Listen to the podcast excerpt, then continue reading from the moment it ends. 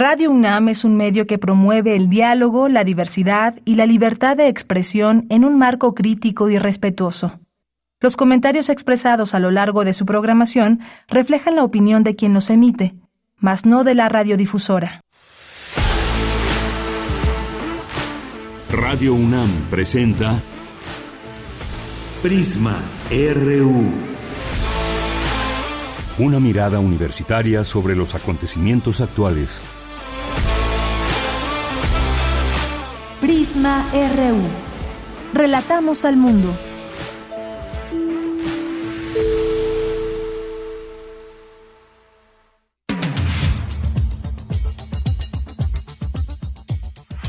¿Qué tal? Muy buenas tardes. Muchas gracias por acompañarnos aquí en Prisma RU, una con tres minutos. Mucha información que se generó el fin de semana. Por supuesto, abordaremos el tema de Rusia y lo que ha pasado con este grupo Wagner que intentó llegar a Moscú. Hay muchas reacciones ya en estos días que han pasado. Tendremos aquí un análisis con Humberto Beck, quien es profesor e investigador del Centro de Estudios Internacionales del Colegio de México. Esta rebelión, ¿qué significa? ¿Qué preguntas aún quedan? Por, responder. Ya estaremos aquí platicándolo con él en un momento más. También vamos a hablar del decálogo de derechos digitales en redes sociales con el doctor Rodrigo Ardison, investigador del Programa Universitario de Estudios sobre Democracia, Justicia y Sociedad. Y este fin de semana también una numerosísima, como ya desde hace varios años aquí en México, en la Ciudad de México, eh, la marcha de la comunidad LGBTIQ. Vamos a platicar con la doctora Laura Vélez Monroy. Hay una hay una nueva exposición también en el Museo de Memoria y Tolerancia y vamos a platicar con ella qué falta, qué le falta a nuestro país para ser un país realmente inclusivo. Vamos a tocar ese tema con la doctora Laura Vélez Monroy, doctora en Ciencias Políticas por la UNAM y quien eh, pues es curadora de distintas exposiciones ligadas a este tema. En nuestra segunda hora vamos a tener una invitación al primer foro latinoamericano sobre avances y nuevas perspectivas para actuar ante el cambio climático. Ustedes pueden participar y aquí le diremos cómo. Vamos a platicar también con la doctora Regina Crespo Fanzoni porque mañana comienza el juicio contra Jair Bolsonaro, expresidente de Brasil.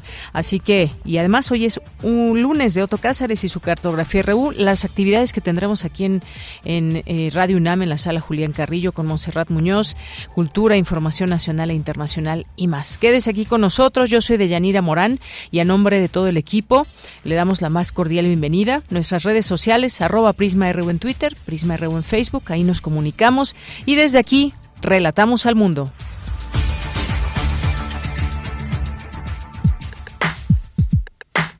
Relatamos al mundo. Relatamos al mundo.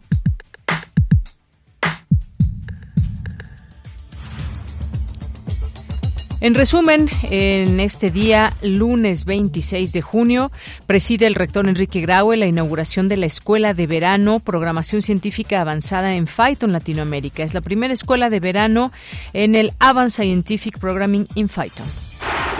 En el segundo foro universitario contra la violencia digital se busca fortalecer qué cosas podemos hacer como usuarios y usuarias de las redes sociales para erradicar y acotar la violencia digital. Estudian las repercusiones al Estado de Derecho durante la pandemia. El mundo se vio afectado, sorprendido y en la necesidad de tomar decisiones. Destacan la colaboración entre arqueólogos y artistas para la difusión de los hallazgos arqueológicos. Desde el antiguo Egipto ya había dicha colaboración, destaca Fernando Aceves, pintor mexicano. En la información nacional, Alejandro Encina, subsecretario de Derechos Humanos, Población y Migración de la Secretaría de Gobernación, informó que la Fiscalía General de la República detuvo a Gualberto Ramírez Gutiérrez, ex titular de la Unidad Antisecuestros del Aceido, durante la desaparición de los 43 normalistas de Ayotzinapa. Es acusado por las autoridades de desaparición forzada de personas, tortura y coalición o colisión de servicios públicos. De servidores públicos más bien. Y esta mañana el Partido Acción Nacional, el PRI y el PRD presentaron su método de selección para elegir a su candidato presidencial en 2024. La coalición se llamará Frente Amplio por México. Será en tres etapas y se buscará un responsable del frente opositor. Los resultados se darán a conocer en septiembre. Escuchemos a Marco Cortés, Alejandro Moreno y Jesús Zambrano, dirigentes de los tres partidos respectivamente. También el objetivo solo de tener al mejor responsable para construir ese rumbo de México, sino también de tener el mejor proyecto. Ya les hemos pedido a nuestras secretarias generales de nuestros partidos, ya hemos aprobado en el Consejo Nacional del PAN una comisión para construir el proyecto de país, de todo lo que hay que corregir, de todo lo que hay que reconstruir, del país que merecemos y queremos las y los mexicanos, con los mejores perfiles de la sociedad.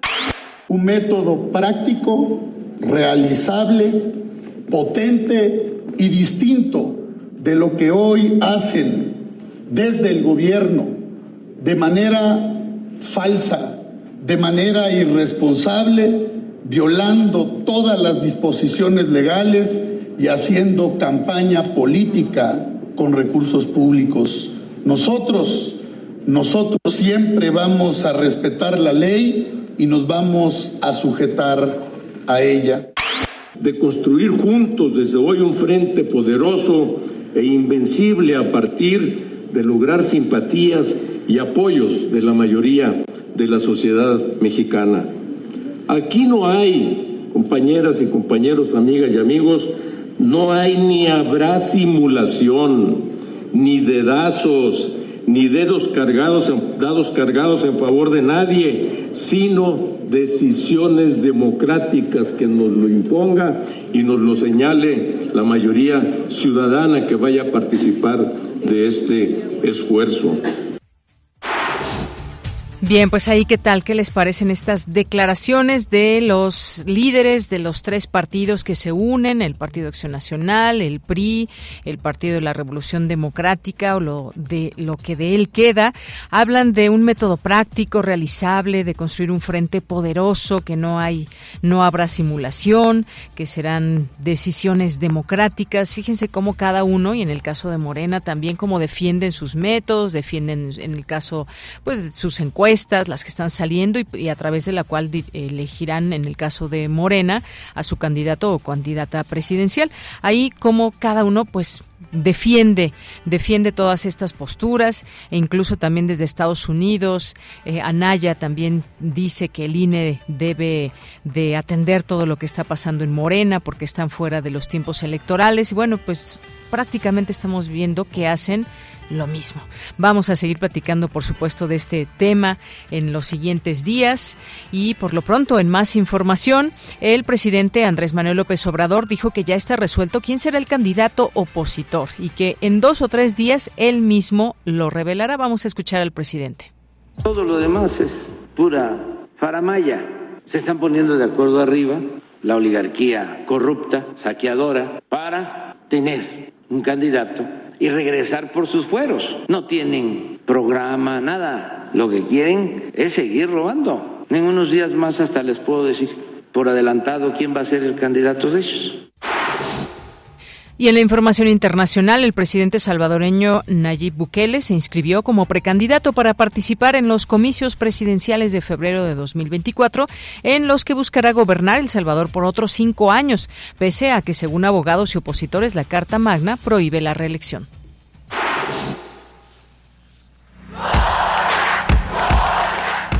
Campus RU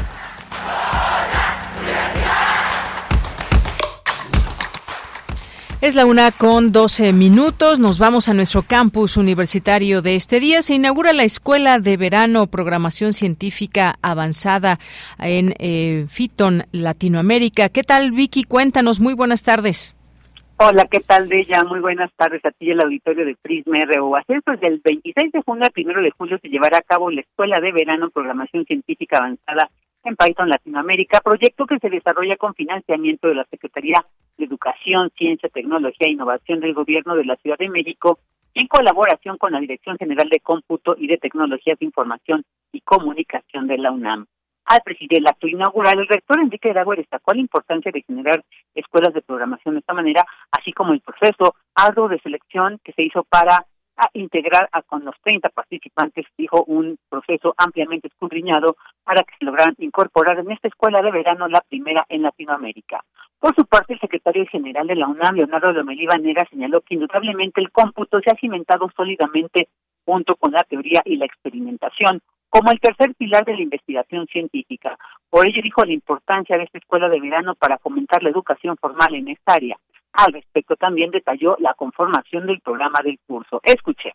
En esta escuela de verano se impartirá una selección de técnicas avanzadas de programación y mejores prácticas que son estándar tanto en la ciencia como en la industria computacional, pero especialmente adaptadas a las necesidades del científico programador común. Las clases están diseñadas con la finalidad de ser interactivas y dar a los alumnos tiempo suficiente para adquirir experiencia práctica directa con los materiales. Los alumnos trabajarán en parejas durante todo el curso y formarán equipos para poner en práctica los conocimientos recién adquiridos en un proyecto de programación real. Con la esperanza de fomentar la cooperación, colaboración y proliferación de la información que se enseñará en la escuela, se emplearán herramientas open source o de acceso libre. Asimismo, se utilizará el lenguaje de programación Python en todos los cursos. En tanto, William Lee Alardín, coordinador de la investigación científica de la UNAM, destacó tres aspectos de esta escuela uno que se aborda el cómputo científico desde un aspecto multidisciplinario, el enfoque que puede ser útil desde el eje de la sostenibilidad y los objetivos del desarrollo sostenible, y un factor integrador regional y nacional, y en algunos casos global, y sobre todo que se aprenderá en términos de relaciones personales.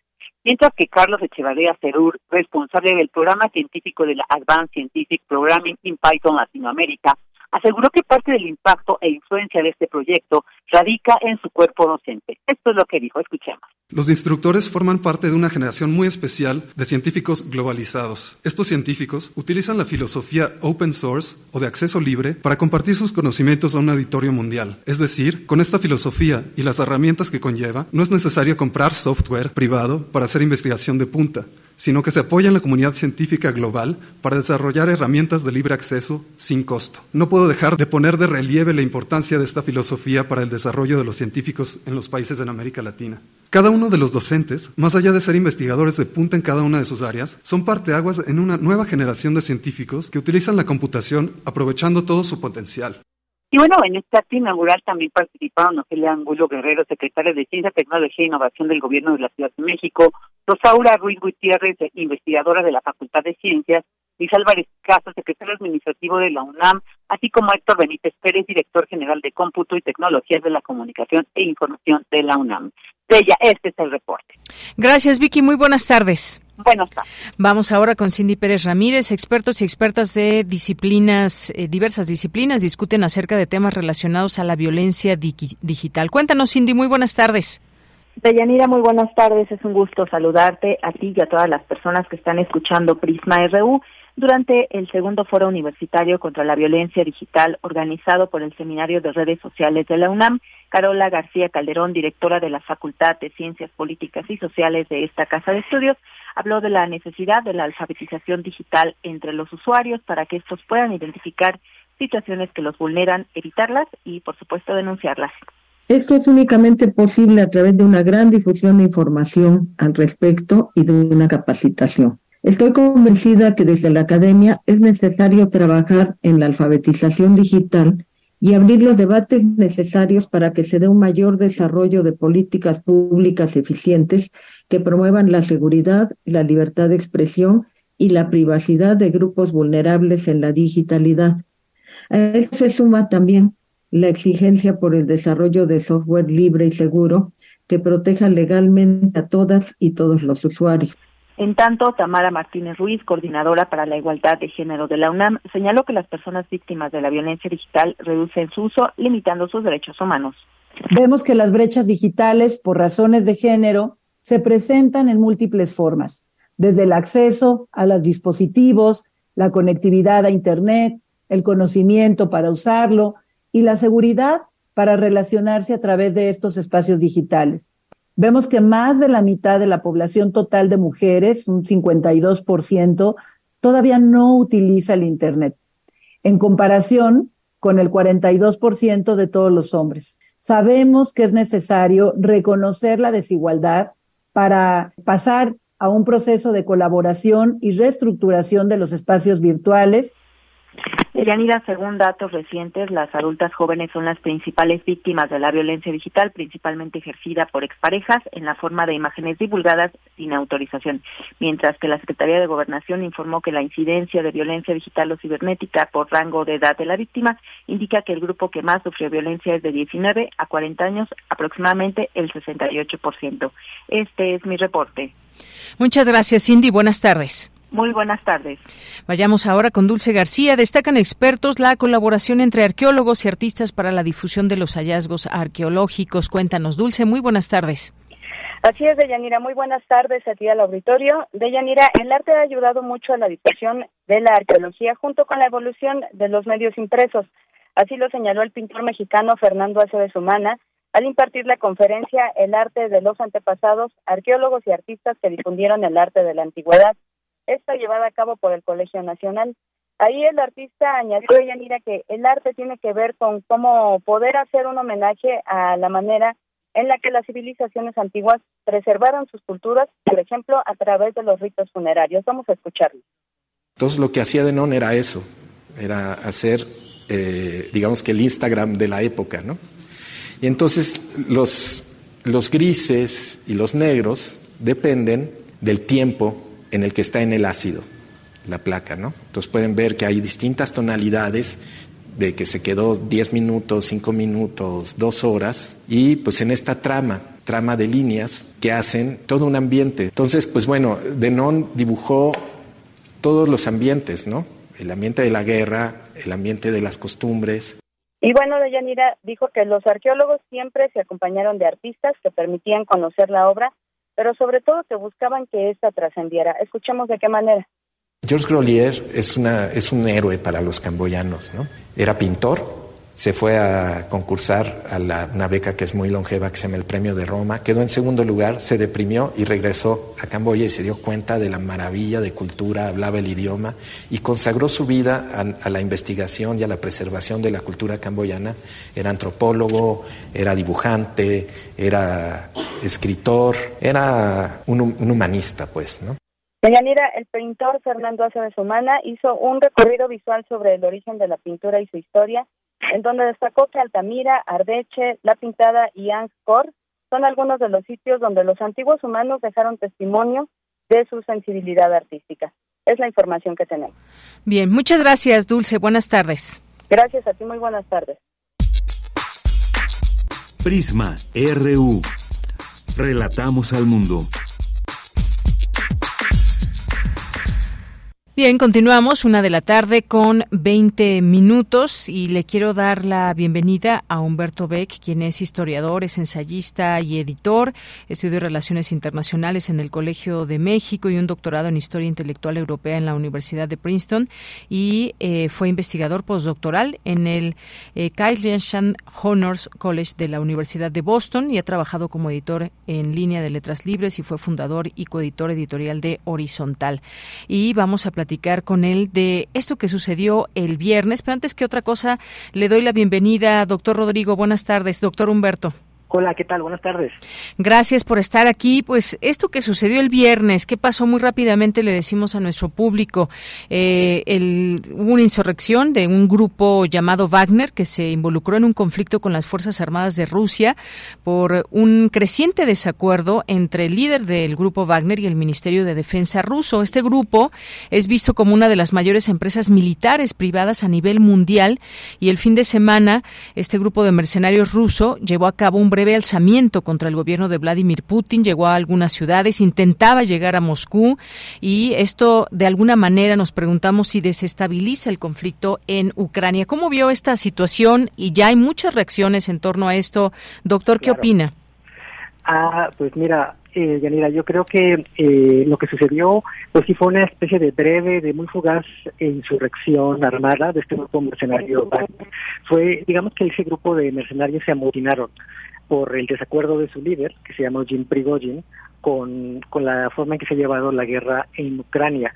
Eh, el, algo interesante que sucedió es que a pesar de que Prigozhin, este, el líder de, esta, estos mercenarios llamados el grupo Wagner, desafió abiertamente a Putin, no fue castigado, sino que fue eh, enviado a una suerte de exilio a Bielorrusia. Entonces eh, hay una situación muy pues muy ambigua, porque por un lado se puede decir que Putin resolvió el problema de manera bastante rápida, de modo que no se desestabilizara el sistema político ruso, de modo que no afectara todavía demasiado la guerra, la guerra en Ucrania. Lo cierto es que eh, muestra una debilidad del presidente Putin que nunca había, que nunca había mostrado, un lado de debilidad que en sus más de 20 años en el poder no habíamos conocido.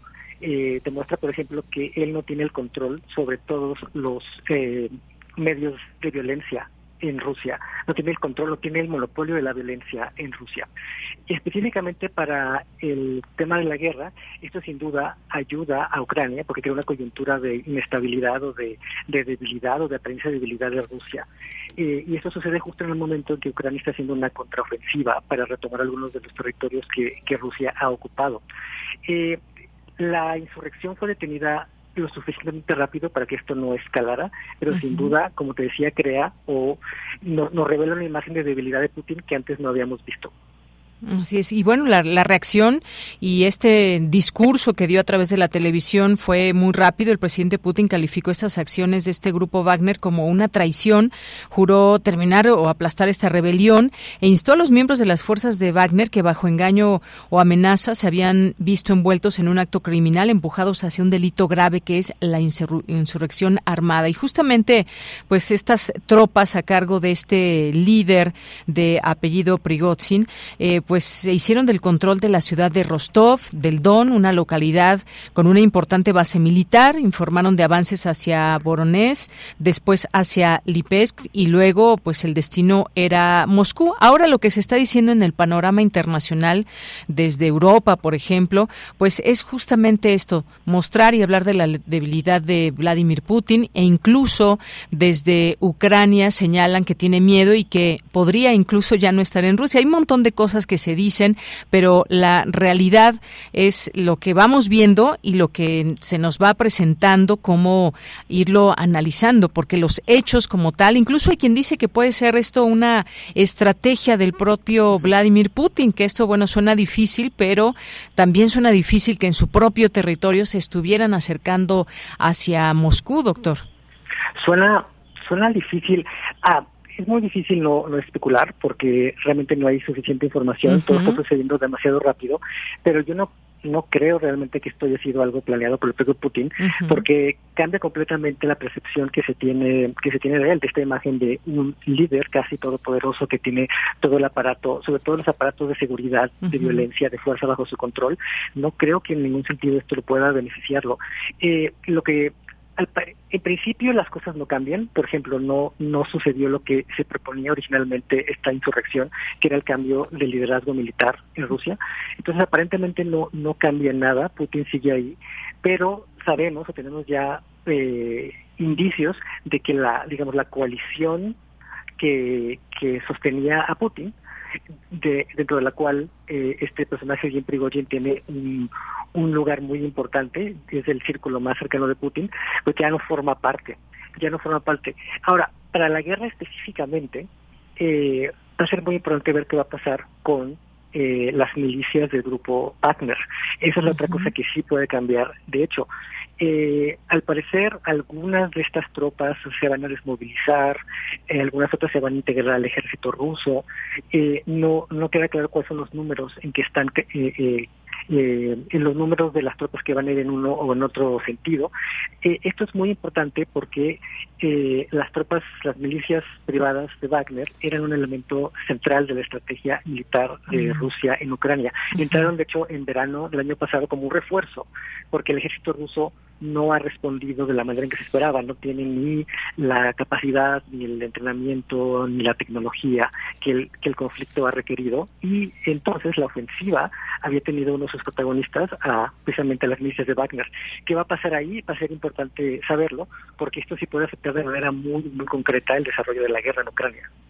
Una gran sorpresa, doctor, esto que sucedió con Prigozhin y estas eh, fuerzas de este grupo Wagner. Lo preguntamos porque, pues, el tema de la inteligencia militar, ese control que, pues, desde fuera se ve eh, sobre eh, Putin y Rusia, todo esta, digamos, este gran manejo, digamos, de este de este avance hacia Ucrania. De pronto, esto fue una gran sorpresa para no pocas personas. No sé de la contraparte qué información se tenía, pero sin duda es algo que afecta su poder, afecta su imagen, lo sabe y esto ha permeado pues a nivel internacional. Sí, sí lo sabemos y lo sabemos también que hay esta esta figura que cada vez se vuelve más visible, más mediática, que es la del propio Prigozhin, que tiene un contacto mediante redes sociales muy intenso con la población rusa y que es prácticamente el único personaje que se le ha permitido criticar la guerra abiertamente. Claro. Y luego, pues esta negociación, este acuerdo también que hubo casi en lo inmediato para que pudieran retirarse a partir de las 11 de la noche del sábado. ¿Qué, qué papel está jugando el presidente bielorruso eh, Alexander Lukashenko en este sentido? Un aliado, un aliado de Putin. Pues él, el presidente Lukashenko parece ser en principio el que medió entre ambos personajes, aunque es realmente un personaje mucho más cercano a Putin que a, que a Prigozhin, aunque haya ahí también un cierto vínculo, una cierta amistad o una cierta complicidad. Eh, realmente, eh, mediación es un término un poco, un poco, no sé si el más apropiado, porque Bielorrusia realmente no es un país para nada neutro. Es un país que de hecho ya empezó de alguna manera unos ciertos procesos de integración con Rusia. Es un país que a diferencia de Ucrania no, no ha demostrado una gran independencia, una gran voluntad de autonomía respecto a Rusia, sino que más bien ha mostrado una gran voluntad de, de colaboración, de cooperación, incluso de integración dentro de la estrategia rusa de, de, expansión. Se ha hablado mucho, por ejemplo, de que Bielorrusia misma podría entrar oficialmente a la guerra eh, eh, eh, contra Ucrania. Entonces no fue exactamente una mediación. Lo, lo, lo que creo que es interesante, lo que me llama la atención, más allá del proceso mismo, es es que se haya puesto a negociar con un insurrecto, con un insurrecto al que unas horas antes había calificado de traidor al Estado ruso. Y entonces ahí hay varias interpretaciones. Una es que es probable que esta, que esta negociación es algo temporal y que probablemente Mm, algo le va a pasar a, a Prigozhin más adelante, que puede ser asesinado. Hay gente que dice que Prigozhin esto le da todavía más visibilidad como, como una especie de, de, crítico abierto a Putin, incluso como una alternativa a Putin. Eh, no queda claro, no queda claro por todas estas ambigüedades, esta falta de información, pero como te comentaba que esto es lo más importante que va a haber, que hay que revisar en términos muy concretos del desarrollo de la guerra en Ucrania, es qué va a pasar con las tropas de Wagner en Ucrania, si se van a retirar o no, porque esto, esto es un componente central de la presencia militar rusa en Ucrania. Bien, doctor, pues sí, interesante todo este este panorama por todas las cosas que se pueden estar diciendo y los hechos, que es lo más importante. Además, este personaje que encabeza estas este grupo Wagner, pues es es o era más bien ya una persona en su momento muy cercana a Vladimir Putin, según lo que podemos leer. Quizás, eh, pues en este momento ahora se ha vuelto muy eh, famoso su nombre, pero también su biografía que tiene que ver con, pues estuvo, fue una persona que estuvo en la cárcel, es una persona que eh, armó este grupo y pero que además se le daba este peso por haber participado no solamente en este caso contra Ucrania, pero también en otros países. Una persona, como digo, cercana a Vladimir Putin y esto es lo que más quizás eh, pues suena y resuena en los análisis internacionales que pudo haber pasado más allá de este enfrentamiento con el gobierno y la forma de llevar a cabo este conflicto. Sí, un distanciamiento con esta figura, con Prigozhin y con las milicias Wagner, afecta, como mencionas, no solo el conflicto en Ucrania, sino toda la estrategia internacional de Rusia, que se ha basado en esta capacidad de intervención que les dan las milicias directa, de manera militar, en diferentes partes del mundo, incluso no, no, solo en las vecindades de Rusia, sino incluso en África, incluso en otros continentes, le ha permitido tener esta intervención militar directa sin que se pueda atribuir la responsabilidad directamente al Estado ruso. Así es. Bueno, y hay algunos números eh, que dan cuenta que se tiene casi por seguro que este, eh, este grupo Wagner dirige actualmente a 50.000 combatientes en Ucrania. No obstante, la cifra de soldados proporcionada por Prigozhin el viernes fue de 25.000, ya que se estima que unos 20.000 fallecieron durante el actual conflicto. En contraste, se calcula que el ejército ruso consta de cerca de 800.000 soldados activos. En algún momento se creyó que esta fuerza superaba el millón de efectivos, pero se estima que perdieron cerca de 220.000 durante la guerra. En fin, hay una serie ahí de datos que van ilustrando todo lo que ha sucedido. ¿Qué viene? ¿Qué podemos ver en el panorama? Reacción de Vladimir Putin, reacción de las Fuerzas Armadas de la OTAN, ya están eh, desde la Unión Europea también. Josep Borrell, jefe de Relaciones Exteriores de la Unión Europea, pues llamando a las naciones a contribuir con el apoyo militar que se está proporcionando a las tropas ucranianas. Es decir, se vieron aquí de momento varios movimientos, doctor. Sí, lo, primero que creo que hay que estar al pendientes respecto al, futuro es cuáles van a ser las consecuencias de, del fin de esta hora de invincibilidad que tenía que tenía Putin. Esta debilidad que mostró al tener que negociar con un insurrecto y con una persona que él mismo llamó traidor a la patria. Eh, la otra, la otra cosa que hay que ver es cómo se va a transformar la estrategia militar rusa, dado que probablemente va a perder o va a perder parcialmente eh, uno de sus elementos mejor entrenados, mm, más activos y con más experiencia de combate, que son estas, estas milicias.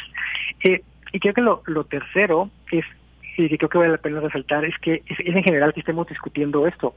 Eh, creo que sigue siendo muy sorprendente que estamos discutiendo el tema de la guerra en Europa, después de décadas, después de décadas de que se pensaba que Europa era un territorio en donde la guerra iba a desaparecer indefinidamente o quizás permanentemente. Ahora estamos hablando sobre las posibilidades de escalamiento de un conflicto eh, que ya ha involucrado, eh, que ya ha implicado decenas, decenas de miles de, muertes y que en cualquier momento parecería expandirse hacia otros países de Europa Central o de Europa del Este. Eh, entonces creo que lo, lo, lo, importante también es que estamos recuperando esta dimensión de análisis político que es la, es la geopolítica, que pensamos que antes iba a estar superada por el comercio, por, por las comunicaciones, y ahora estamos de nuevo discutiendo en esos términos. Muy bien. Bueno, pues ahí está este tema, sin duda muy interesante porque va cambiando también el cariz a este conflicto. Y hablando de geopolítica, pues solamente queremos también comentar que este número, el número actual de la revista Otros Diálogos del Colegio de México, eh, habla justamente de este tema, un texto que usted tradujo y que invitamos a nuestro público a que conozca. Así es, y los invitamos a ver este número de la revista Otros Diálogos, que es una revista de divulgación del Colegio de México. La pueden consultar en otrosdiálogos.colmex.mx y van a encontrar precisamente varios textos que reflexionan sobre este, este regreso de la guerra en la discusión contemporánea. Muy bien. Pues doctor Humberto Beck, muchas gracias por estar aquí en Prisma RU de Radio UNAM. Muchas gracias, hasta luego. Hasta luego, muy buenas tardes. Humberto Beck, profesor e investigador del Centro de Estudios Internacionales del Colegio de México. Continuamos. Tu opinión es muy importante. Escríbenos al correo electrónico prisma.radiounam@gmail.com. Bien, continuamos y le doy la bienvenida a el doctor Rodrigo Ardizom, quien es investigador del Programa Universitario de Estudios sobre Democracia, Justicia y Sociedad, porque nos va a hablar del decálogo de derechos digitales en redes sociales. ¿Qué tal, Rodrigo? Muy buenas tardes. Muy buenas tardes, muy buenas tardes a ti y a toda la audiencia. ¿Cómo están? ¿Todo bien? Muy bien, muchas gracias. Aquí con mucha información. Eh, se dará mañana el inicio de estas mesas de trabajo del Parlamento abierto en el Senado este 28 de junio para analizar el decálogo de derechos digitales en redes sociales. Cuéntenos, por favor, doctor. Sí, justo así será. Mañana se inicia las mesas de trabajo del Parlamento abierto. Justo una propuesta que venimos trabajando hace dos años y que queremos presentar en el Senado. Hicimos una presentación hace como dos meses y junto con eso publicamos una página donde la gente pueda colaborar. La idea es que sea un primer saque de un evento y de un, proyecto de ley que sea colectivo. Un poco esa es la idea del decálogo. Son 10 puntos que consideramos que sean centrales en la regulación de, la, de las plataformas de México. Bien, y que hay muchas cosas que saber, por supuesto, y que este es un tema que ahora que, bueno, ya hemos pasado varias elecciones y las redes sociales a todo lo que da y se dan muy buenas discusiones ahí, hay algunas nuevas modalidades y formas de generar también discurso, de generar también propuestas y de parte de los usuarios también subirse y poder, eh, mm, pues si no conversar, por lo menos sí eh, tratar de generar una discusión interesante, porque cada quien puede tener redes sociales, pero ¿cuál es este decálogo de derechos digitales? ¿Quiénes van a participar? Cuéntenos en esta en estas mesas de trabajo. Bueno, primero, en este momento tenemos el inicio de las mesas de trabajo. Entonces ahí participará la senadora Ana Lidia Herrera, la senadora Susana Hart y la Susana y la, y la senadora Amparo Guadalupe además del, Consejo Asesor, de algunas de las figuras del Consejo Asesor, como Rafael Morales, Socorro Presa, Federico Anaya, Irene Soria, el coordinador del, del evento del Tratado Polaco, Juliana Stilano, y el coordinador del, del juez, el, el doctor John Ackerman. Muy bien, bueno. Ah, Perfecto. Muy bien. Esto se llevará a cabo el próximo miércoles 28 de junio a las 12 horas, ahí en la sala de, sala de comparecencias del Senado de la República. Está abierto al público, entonces. Sí, es un evento, un evento abierto al público. Será un evento corto, un evento de inicio de las mesas.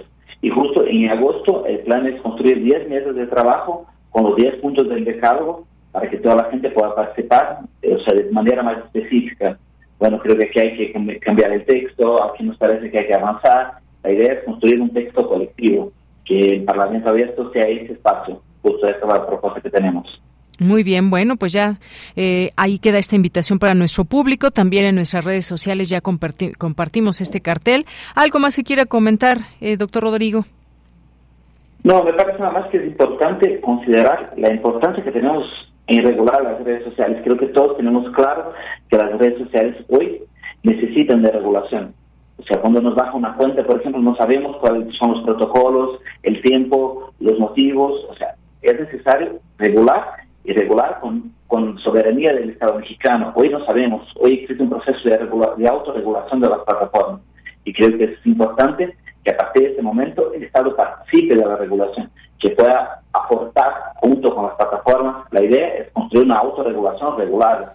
Las plataformas se regulen a partir del derecho mexicano y eso es lo más importante que tenemos en este momento. Justo crear protocolos que, que generen seguridad a los usuarios. Es el punto principal que se Los, o sea, un resumen muy, muy breve de los 10 puntos del decálogo. Muy bien. Bueno, pues eh, doctor Rodrigo Ardison, muchísimas gracias por estar aquí, gracias por hacernos eh, llegar esta invitación. Muy buenas tardes. Igualmente, muchísimas gracias a ti a toda la audiencia. Gracias, hasta luego. Rodrigo Ardison, investigador del Programa Universitario de Estudios sobre Democracia, Justicia y Sociedad. Ustedes cuéntenos qué redes sociales utilizan, para qué las utilizan, qué es lo que publican y si conocen también de toda esta regulación. Muchas veces, bueno, no muchas veces, tenemos también como cuando bajamos estas aplicaciones hay un montón de cosas que deberíamos saber como usuarios, pero que nos evitamos a veces esa lectura tan larga de todos los acuerdos que nosotros simplemente con dar un clic las aceptamos, pero que también es importante de conocer. Así queda esta invitación, les digo ahí en nuestras redes sociales, en Twitter y Facebook ya compartimos este cartel que nos hacen llegar de este inicio de las mesas de trabajo del Parlamento abierto del Decálogo de Derechos Digitales en redes sociales. Continuamos. Queremos escuchar tu voz. Síguenos en nuestras redes sociales. En Facebook como Prisma RU y en Twitter como arroba PrismaRU. Vamos ahora con nuestro siguiente tema. Este fin de semana, como desde hace ya muchos años, pues tenemos aquí en México, en varias ciudades, que en algunas ciudades se llevó a cabo antes esta eh, marcha del orgullo LGBTIQ+, y aquí en la Ciudad de México el pasado fin de semana que se calculan 350 mil personas participantes y que no solamente la comunidad se hace visible, sino también los derechos que faltan por lograr y que realmente se consoliden, porque en México, y las encuestas así lo han revelado desde el INEGI, el tema de la discriminación, que todavía hay un largo camino por recorrer en todo esto. Vamos a platicar del tema con la doctora Laura Vélez Monroy, quien es doctora en Ciencias Políticas y Sociales por la UNAM, eh, quien fungió como investigadora LGBTQ de la exposición temporal que estuvo en el Museo Memoria y Tolerancia, pero que ahora ya hay otra que también de la cual nos va a hablar y le damos la bienvenida en este espacio. ¿Qué tal, doctora Laura? Buenas tardes. Buenas tardes. Bien, pues doctora, preguntarle sobre este tema, ¿qué le falta a México para ser un país más inclusivo? ¿Qué nos falta, digamos, como desde la parte de comunicación, de actitudes, de derechos? ¿Qué, qué, qué le falta a este país desde su punto de vista? Adentrarnos más en el conocimiento de la diversidad sexual, de forma que eh, se vaya haciendo más y más, eh, no solo visible, sino también más natural para nuestra sociedad, de forma que no quede únicamente en un nivel eh, hipotético o que no quede tampoco solamente en el nivel de las leyes. Sabemos que México es uno de los países con, pues uno de los eh, más robustos eh, programas en ese sentido de un marco legal que respalda la diversidad sexual, prohíbe la discriminación por orientación sexual. Tenemos matrimonio igualitario, se han prohibido las terapias de conversión, etcétera, etcétera, pero eso no ha bajado todavía a nivel de la praxis. Todavía tenemos un nivel de eh, pues, eh, discriminación bastante alto que lamentablemente se expresa en que México sigue ocupando al día de hoy el segundo lugar en crímenes de odio por homofobia, bifobia, transfobia, eh, etcétera, diversas fobias a la diversidad sexual. Entonces hay como un, un abismo muy, muy grande entre este marco legal que efectivamente es eh, bastante amplio y cubre eh, derechos básicos de la población LGBT y por otro lado el mundo de la vida cotidiana en que se sigue discriminando, se sigue violentando e incluso quitando la vida a la población LGBT.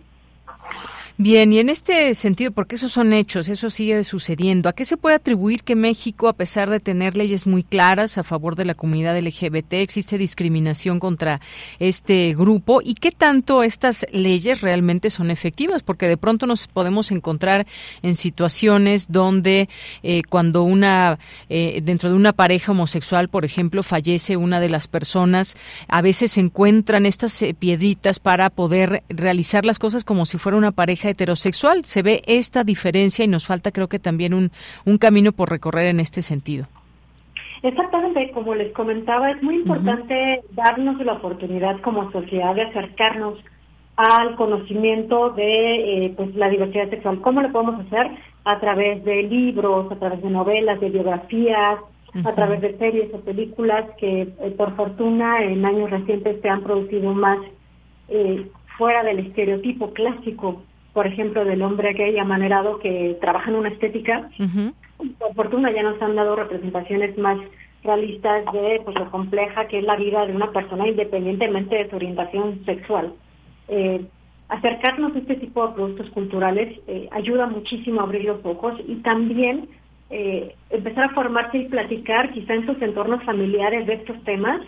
Hay un elemento relevante en ese sentido que es el hecho de que eh, muchas personas de la diversidad no lo expresan o no lo hablan por miedo a ser eh, víctimas de rechazo o de exclusión. Y entonces si nosotros vamos eh, por el mundo mostrando que somos aliados de esta diversidad, podemos brindar esas formas de que eh, pues también la propia diversidad se haga más visible cerca de nosotros. Hay gente que dice, bueno, es que yo no conozco ningún gay o ningún hombre trans, etcétera. Y probablemente sí le conocen, eh, pero no han recibido como este pues este, este anuncio por parte de la persona de, bueno, yo también soy parte de la diversidad.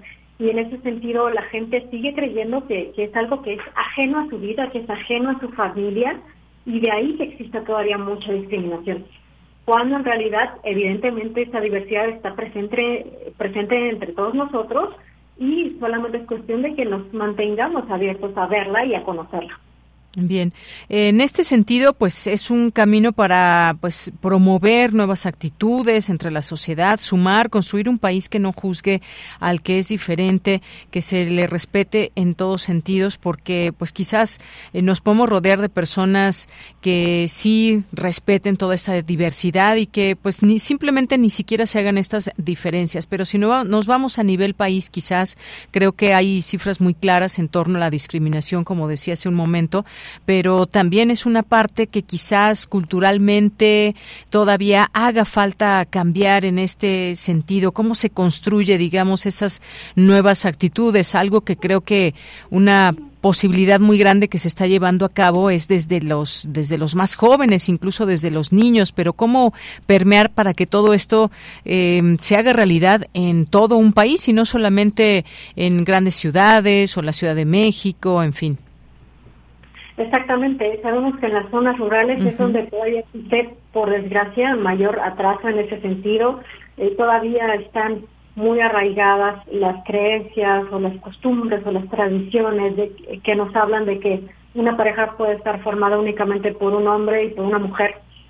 Y en ese sentido es vital poder, eh, pues a nivel nacional, generar un programa que acerque este tipo de conocimientos a todo el país, que no esté centralizado eh, y bueno, si me permites comentar el, trabajo que hacemos en el Museo de Memoria y Tolerancia, es de poder poner al alcance de la gente. En, nuestro, en nuestra página eh, mit.org.mx tenemos un, un micrositio donde hablamos, por ejemplo, de estos temas, que se puede acceder a él vía gratuita y entonces fomentar de alguna manera que exista más conocimiento de estos temas, incluso que las personas no se encuentren en Ciudad de México y eh, estamos haciendo esfuerzos importantes por generar también exhibiciones itinerantes que alcancen todo el país, de manera que podamos precisamente cubrir esas zonas eh, y llevar una perspectiva eh, pues quizá novedosa para ellos, pero muy necesaria, de tal manera que las personas no se vean obligadas a dejar sus lugares de origen. Esto es un fenómeno que también sucede mucho en México,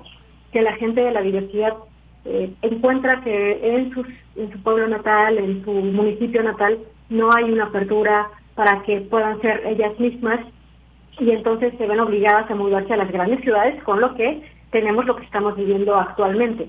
Eh, una circunstancia en la que lamentablemente eh, los estados se van quedando más atrasados en este tema y son los grandes centros urbanos los que eh, generan mayor visibilidad y mayor inclusión también al mismo tiempo, pero eh, pues eh, lo ideal sería que tuviéramos una inclusión uniforme en el país. Efectivamente, pues sí, algo que todavía ahí vemos justamente ese camino por transcurrir.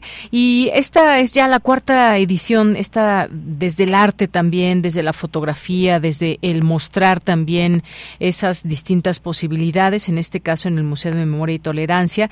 La actual se llama eh, LGBT más amor, más amor, menos prejuicios, y que justamente los prejuicios muchas veces son los que atrapan a una parte de la sociedad y hay que romper, digamos, con esa coraza y qué mejor que hacerlo desde una parte, una exhibición, una, una eh, plataforma que se muestra al público desde este museo que tiene mucho sentido, que sabemos que tiene una temática muy interesante justamente haciendo honor a su nombre de memoria y tolerancia. Exactamente, en esta ocasión, en 2023, estamos acabamos de lanzar la semana pasada LGBT más amor menos prejuicios, como bien lo comentaste, en el que tenemos dos secciones principales de la exhibición. Una en la que hablamos de los datos más reveladores de esta exclusión que lamentablemente se sigue viviendo. Por ejemplo, la circunstancia de que entre 2021 y 2022 eh, se incrementó un 11.5% el número de crímenes de odio por homofobia en el país eh, hablamos un poco también de esta circunstancia que se está atravesando en Estados Unidos, que eh, tan solo en lo que va de 2023 se han lanzado más de 400 iniciativas de ley que van en contra de los derechos de las personas trans y del resto de la comunidad LGBT, donde se quiere prohibir incluso que en eh, las escuelas se le hable a pues los jóvenes de la diversidad sexual, y bueno, todas las consecuencias que esto podría traer, esa es una sección de la exhibición. Y la otra es una eh, mucho más interactiva, en la que tenemos preguntas y respuestas en una instalación de puertas, en donde literalmente le invitamos al público a acercarse. Cada puerta está relacionada con una pregunta en relación a la diversidad sexual y al abrir esa puerta la gente puede conocer la respuesta. Aquí lo, lo interesante es que esas preguntas están redactadas de una forma como si la heterosexualidad fuera lo menos visible y la diversidad sexual lo, lo de siempre o lo, lo más conocido queremos en ese sentido dar como un giro de, de, tuerca y ayudar también o fomentar en la gente un cambio de perspectiva con preguntas como, por ejemplo, eh, ¿por qué existe la gente heterosexual? Y la bien, pues no se tiene conocimiento de la misma forma que no se sabe porque hay personas que están atraídas por otras de su mismo sexo. Entonces, consideramos que es una forma en que podemos imprimir también cierto dinamismo a este tema, que la gente se acerque, mire las cosas, como te comentaba, de otra perspectiva y vaya conociendo más sobre este tema, precisamente en una búsqueda de pues ir eliminando prejuicios que en ocasiones no sabemos realmente por qué los tenemos, pero lo importante es, por supuesto, reflexionar sobre ellos y trabajarlos. Muy bien. Pues muchas gracias, doctora. Y también lo que lo que vimos el fin de semana, pues es que este es un movimiento. Esta marcha se ha vuelto un movimiento también que ha logrado posicionarse con el paso de los años, que ha crecido en número, un evento cargado de emociones, pero también de significado para que quienes se identifican con el movimiento o no y que busca además visibilizar este orgullo, pero su valor también como generador de cambios necesarios en la sociedad. Incluso leía hace unos momentos que internos del reclusorio Oriente Varonil celebraron este sábado eh, también eh, con un evento Orgullo en Reclusión, la primera marcha LGBTQ+, la primera, hay que mencionarlo, encabezados por la organización civil Reinserta. Y bueno, también tenemos estos datos de encuestas del INEGI, por ejemplo, que se han hecho de población privada de la libertad y que hay alrededor de 8.719 personas privadas en la libertad que se identifican como parte de la población LGBTIQ+, y que también eh, hay un trabajo que hay pendiente en todos estos centros de reclusión y que sea también, por ejemplo, capacitar a las autoridades penitenciarias para sensibilizar al personal en el respeto de los derechos, crear mecanismos accesibles de atención especializada o crear e implementar protocolos de actuación para los servidores públicos en estos centros y que tengan enfoque de derechos humanos y perspectiva de género. Suena muy amplio y demás, pero creo que son cosas necesarias y que el hecho de que haya esta primera marcha también en reclusión es sin duda un aspecto que debemos valorar y que, y que debemos visibilizar. Sin duda, es un hecho sumamente alentador de que incluso en esos espacios que lamentablemente en países como el nuestro pueden ser caldo de cultivo para pues violentar derechos humanos básicos, estemos teniendo este tipo de celebraciones, sobre todo considerando que la población trans eh, que está eh, lamentablemente en algunas cárceles, uh centro de detención, generalmente son asignados a eh, celdas que son opuestas al género que han elegido. Y esto, por supuesto, fomenta una violación de derechos extraordinaria de la que también tenemos que hablar en algún momento, visibilizar y empezar a buscar las formas de que no siga sucediendo. Pero por supuesto, una celebración este sábado en la que también si me permites comentar, algo muy relevante es la compañía de los familiares, la compañía de los, de los aliados, de quienes dicen, eh, yo amo a mi hijo gay, por ejemplo, ¿no? Eh, y que en ocasiones también pues la propia familia sale del closet junto con su con su hijo, su hija, hermano, primo o amigo, etcétera. Ese acompañamiento de verdad que es una de las cuestiones más cálidas que podemos destacar de este tipo de celebraciones. Muy bien. Bueno, pues doctora Laura Vélez Monroy, muchas gracias por estar aquí y platicarnos de estos temas en este mes también del orgullo. Muchas gracias. Al contrario, ustedes y un saludo a la audiencia. Gracias, un abrazo, doctora. Hasta luego. Fue la doctora Laura Vélez Monroy, doctora en Ciencias Políticas y Sociales por la UNAM y quien es investigadora también de estos temas. Y con esta pregunta que dejamos, ¿qué le falta a México para ser un país realmente inclusivo? Continuamos. Sala Julián Carrillo presenta ¿Qué presenta esta semana la sala Julián Carrillo? Pues ya, Monse Muñoz está aquí presente. Hola, Deyanira, equipo de Prisma RU, por supuesto, a todas y todos quienes escuchan Radio Universidad, quienes vienen a nuestras actividades presenciales. Tenemos invitaciones, sorpresas, flechazos culturales, eh, peticiones, por ejemplo, sigan el Facebook de la sala Julián Carrillo. También tenemos avisos porque esta seguramente será la última intervención en vivo del semestre. Volveremos en agosto, así que no se despisten. No vayan a venir a la sala Julián Carrillo. O sea, siempre queremos que vengan esta semana sí, pero en julio Tres semanas. Ajá, exacto. Tres semanas, échenos ahí un descansito para que vayan a otros foros culturales. También este, hay mucha oferta en la Ciudad de México. Y bueno, pues nos vamos de corrido porque este lunes hay teatro, es una función, un monólogo llamado EDA, muy potente, compañía Teatro 3Y. Hoy cierra temporada, asistan a las 8 de la noche. Mañana la obra de danza contemporánea, Sinestesia para el Amor, también culmina temporada, buenísima si quieren venir eh, martes de danza a las 8 de la noche, miércoles de cine club con otra ronda de Thomas Winterberg y también pues concierto con la FAM los jueves y este viernes en Intersecciones vamos a tener a Moneda Nacional, una banda del underground. Cerramos la semana de programación y nos vamos de periodo de asueto, así que conecten con nosotros, sigan pendientes en el Facebook y tenemos también en esta sección una sorpresa porque tenemos un invitado especial, él es Jorge Richards y nos viene a contar sobre su labor que hizo en colaboración con Radio Universidad y por ahí también creo que hay una sorpresa. Hola, Richards. Hola, ¿está por ahí? Aquí, aquí estoy, si me escuchan? si me escuchan? Ya, muy bien. Ay, perfecto, ¿cómo están? Mejor de escucharte. No, perfecto, yo encantado, la verdad es que estamos muy felices de haber eh, tenido este taller de comedia y stand-up en Radio UNAM. Ha sido un verdadero éxito, eh, los alumnos están felices, yo estoy feliz como maestro de, de haberlos tenido. Y sí, claro, les tenemos una sorpresa muy grande redoble de tambores. Ah, exacto, exacto. Este, pues bueno, este próximo 5 de julio va a ser la graduación de todos nuestros alumnos de Radio UNAM, en, en el que yo considero uno de los mejores lugares de comedia de México. La Casa de los Comediantes nos, nos abre las puertas para que ellos se puedan graduar. Este, estamos muy contentos, vamos a contar con padrinos de lujo, Homero Ferrusca, Homerito, Pepe Pelos, eh, vamos a tener grandes invitados ese día, entonces, bueno, pues todas las personas que nos quieran acompañar ese día, el 5 de julio, en la Casa de los Comediantes.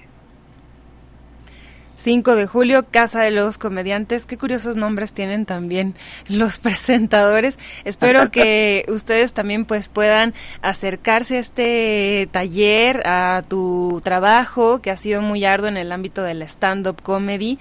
Y bueno, pues también eh, hay muchas curiosidades en torno a las rutinas. Ustedes que se sigan, que se pongan en contacto contigo, ¿cierto, Jorge? Claro que sí, me pueden contactarme a mí este, en mis redes sociales, Jorge Richards en Facebook, Jorge Richards Actor en Instagram y también, bueno, pues contactar a Radio UNAM, también ahí vamos a tener muy pronto tal vez este más sorpresas de nuevos talleres de comedia y stand-up. Bueno, muchísimas gracias Jorge y pues también te mandamos aquí desde, desde este espacio en cabina un fuerte abracísimo. Bueno, y los esperamos también a ustedes que vayan ese día. Me, dará gusto conocerlos y verlos a, todos ustedes ahí. Veremos. Muchas gracias por la invitación. Gracias. Hasta luego. Bueno, pues, pues hemos... bien hemos tenido sorpresas aquí para ustedes también. Muchas gracias, queridos radioescuchas, asistentes. Ha sido un semestre de mucho trabajo. Volvimos a actividades presenciales todos los días en la sala y continuaremos así porque en agosto también vienen nuestras ya habituales eh, actividades, pero también con algunos cursos. Entonces, vía Facebook nos daremos toda la información. Sigamos ahí conectados y pues a nombre de Montserrat Muñoz les mando un fuerte abrazo sonoro, esperando que conecten con nosotros de nuevo y que se queden también en nuestros corazones. Claro que sí, pues muchas gracias Monse, ahí seguimos todavía pues tres semanas como bien dices de vacaciones que marca la UNAM y que sirven para cargar pilas y ya después nos tendrás toda la información e invitaciones como siempre. Muchas gracias. Mm, muchas gracias. Nos vamos a un corte, son las dos de la tarde, regresamos a la segunda hora de Prisma RU. Prisma RU. Relatamos al mundo. Habla Vicente Fox. Que no te engañen, fue mi gobierno quien comenzó en todo el país el programa de adultos mayores, 70 y más. La diferencia es que hoy se usa con fines político-electorales. Les quitaron el Seguro Popular, creado en mi gobierno. También fundamos el IFAI. Lo quiere desaparecer. Y te recuerdo que sí fue un periodo en que vivimos en paz. México necesita despertar una vez más. Cambiemos México. Pan, raticida, gasolina, ácido sulfúrico, amoníaco, acetona. No importa qué droga química te metas, todas están hechas con veneno y de todas formas te destruyes. La sangre de las drogas nos mancha a todos. Mejor métete esto en la cabeza. Si te drogas, te dañas. Si necesitas ayuda, llama a la línea de la vida. 800-911-2000. Para vivir feliz, no necesitas meterte nada.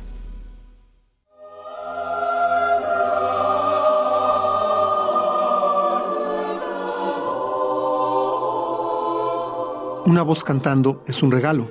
Dos voces es un concierto. Más de tres voces organizadas y cantando es un milagro sonoro. Soy Juan Arturo Brennan. Los invito a heredar juntos el tiempo de Viento de Bronce, ahora con mi nueva serie, Concilio de Voces. Un espacio dedicado al conocimiento, la difusión y sobre todo el disfrute de la música coral. A partir del mes de julio, en el mismo horario de Viento de Bronce, de lunes a viernes a las 6.40 horas y su repetición también de lunes a viernes a las 15 horas por el 96.1 de FM. Las murallas caen, los espíritus se elevan ante las voces concertadas. Concilio de voces, aquí en Radio UNAM, experiencia sonora.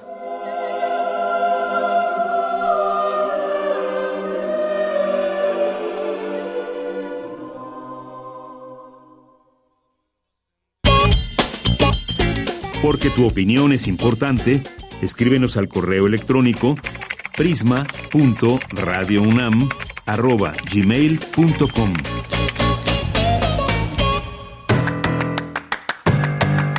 Mañana en la UNAM, ¿qué hacer? ¿Qué escuchar? ¿Y a dónde ir?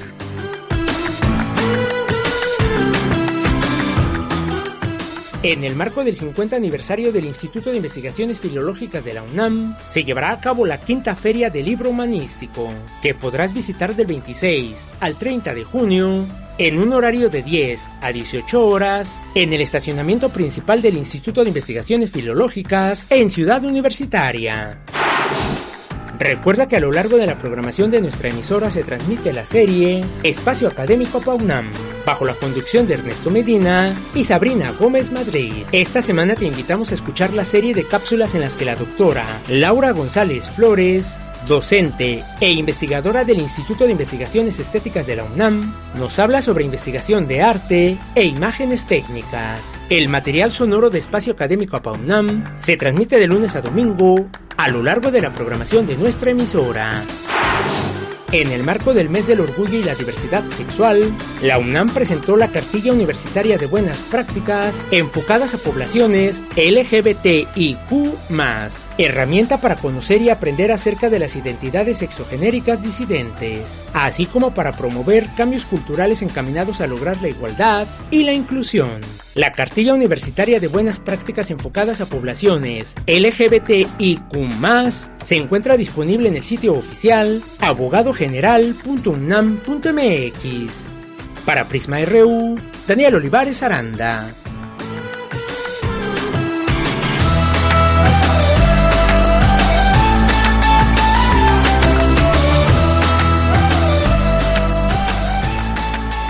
Estamos de regreso ya en esta segunda hora de Prisma RU. Muchísimas gracias por continuar en esta sintonía del 96.1 de FM, en nuestras plataformas digitales de radio, en nuestra página www.radio.unam.mx. Siempre un gusto que puedan estar por aquí siguiéndonos, haciéndonos llegar sus comentarios y más.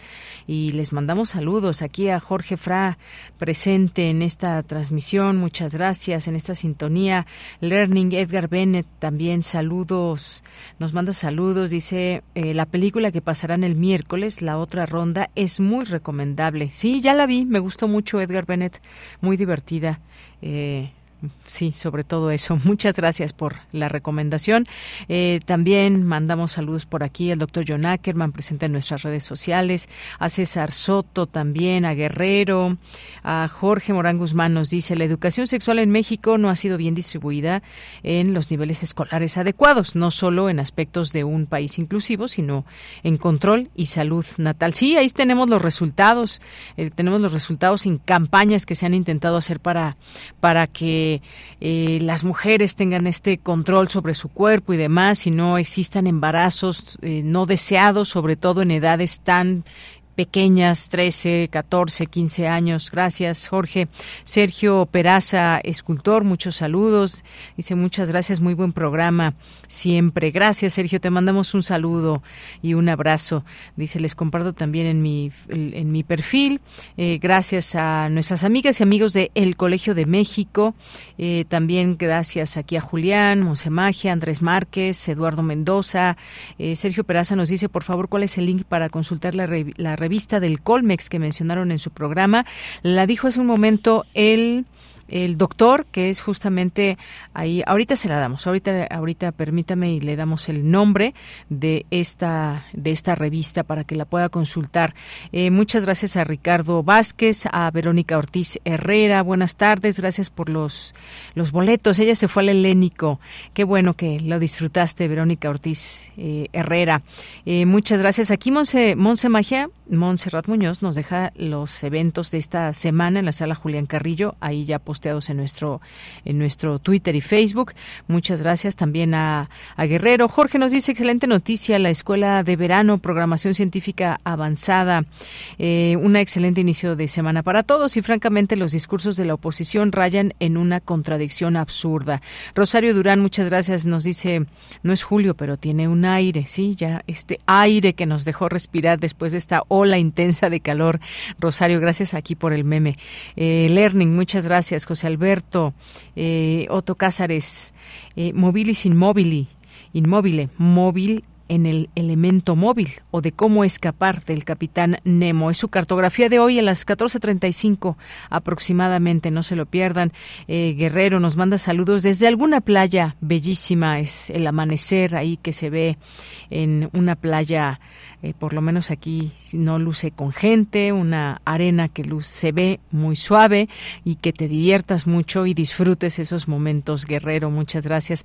Aquí ya me hacen llegar. Eh, el link de la revista que se llama Otros Diálogos. Ahí, ahí se pueden meter en esta página otrosdiálogos.colmex.mx para que puedan consultar estos temas de los que nos hablaba el doctor en, en torno a la geopolítica. Sin duda muy importante también este tema y todo lo que se mueve en ese sentido.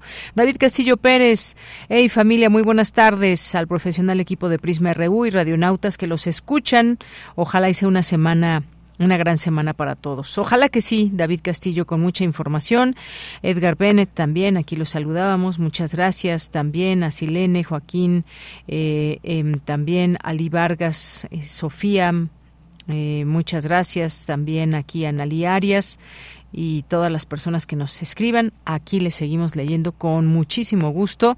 Em, también Free Palestine, esta, esta cuenta que también por aquí presente en nuestras redes. Pati León, una foto de nuestro contingente libres y combativas de la Marcha del Orgullo a punto de entrar al Zócalo. Muchas gracias, Pati, por compartirnos esta hermosa fotografía entrando al Zócalo, donde se ven al frente estas mujeres y detrás el contingente, su manta y ahí detrás también la torre latinoamericana. Muchísimas gracias por enviarnos y compartir esta foto.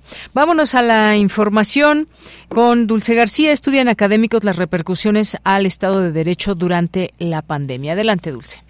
Deyanira, te saludo con mucho gusto a ti al auditorio de Prisma RU. La colección universitaria de libros La década COVID en México, los desafíos de la pandemia desde las ciencias sociales y las humanidades, que consta de 15 volúmenes, lleva en su tomo número 4 el tema del Estado de Derecho, en el que el doctor Pedro Salazar Ugarte y la doctora María Guadalupe Salmorán Villar del Instituto de Investigaciones Jurídicas de la UNAM trabajaron con base en cinco ejes temáticos, derechos humanos, controles constitucionales, federalismo, procesos electorales, 2020-2021 y militarización. En distintos sentidos, distintos derechos de las personas, el mismo y quizá principal derecho a la salud, el derecho a las libertades en muchas direcciones, la libertad no solamente de movilidad, sino también en algunos casos la libertad de expresión, la libertad de acceso a la información se vio limitada, afectada o restringida en el contexto de la pandemia. El doctor Pedro Salazar afirmó que la pandemia afectó el Estado de Derecho en dos sentidos, el tema de la garantía, protección, respeto y promoción de las prerrogativas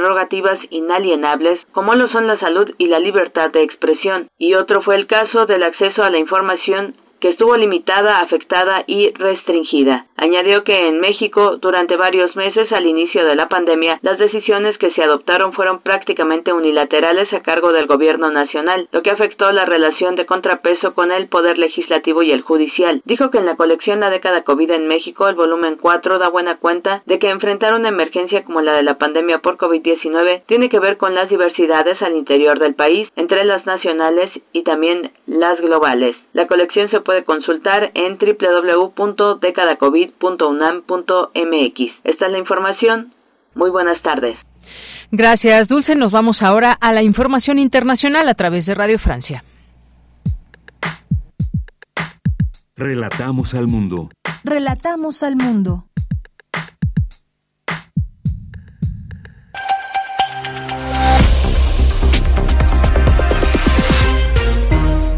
Bienvenidos a este flash informativo de Radio Francia Internacional con Pilar Pérez en los controles. Hoy es lunes 26 de junio y así comenzamos.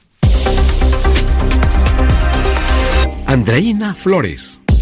En Moscú ya se ha levantado lo que las autoridades rusas llaman el régimen de operación antiterrorista, que incluía barricadas y restricciones de circulación. Y esto tras la rebelión protagonizada por el jefe del grupo paramilitar Wagner, Yevgeny Prigozhin, quien se dirigía con tanques militares hacia Moscú este sábado, desafiando a Vladimir Putin. La rebelión cesó luego de la mediación del presidente bielorruso Alexander Lukashenko y el jefe de la diplomacia europea, Josep Borrell, reaccionó a la situación. Creo que es más importante que nunca seguir apoyando a Ucrania porque lo que pasó este fin de semana demuestra que la guerra contra Ucrania está resquebrajando el poder ruso y afectando su sistema político. Alemania anunció hoy que está dispuesta a enviar cerca de 4.000 soldados a Lituania con el objetivo de reforzar el flanco oriental de la OTAN, según declaró hoy el ministro alemán de Defensa Boris Pistorius. Por su parte, el presidente de Lituania, Gitanas Nauseda, dijo que la OTAN debe reforzar su frente este si Bielorrusia acoge al jefe del grupo paramilitar ruso Wagner. Y también en Alemania, la ultraderecha del partido AFD logró su primera victoria al imponerse en las elecciones locales del departamento de Turingia. El partido y sus miembros ya estaban bajo vigilancia de los servicios de espionaje alemanes por ser sospechosos de amenazar los valores constitucionales. En Francia, el presidente Emmanuel Macron inicia hoy una visita de tres días a Marsella, al sur del país, ciudad que está viviendo una creciente ola de violencia ligada al narcotráfico. Macron espera relanzar la segunda etapa de su plan Gran Marsella para luchar contra la inseguridad y la pobreza, y los marselleses esperan sobre todo un fortalecimiento de la policía.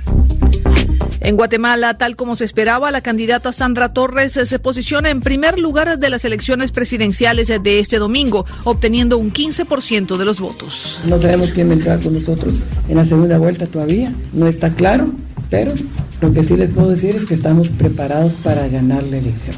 Y esta es la tercera vez que Sandra Torres llega a la segunda vuelta presidencial, ocupando el primer lugar, pero no ha llegado a la presidencia. Su rival en segunda vuelta sería Bernardo Arevalo, diputado y ex ministro de Exteriores de 64 años. Con esto ponemos punto final a este flash informativo de Radio Francia Internacional. Pueden consultar nuestros contenidos a través de rfimundo.com.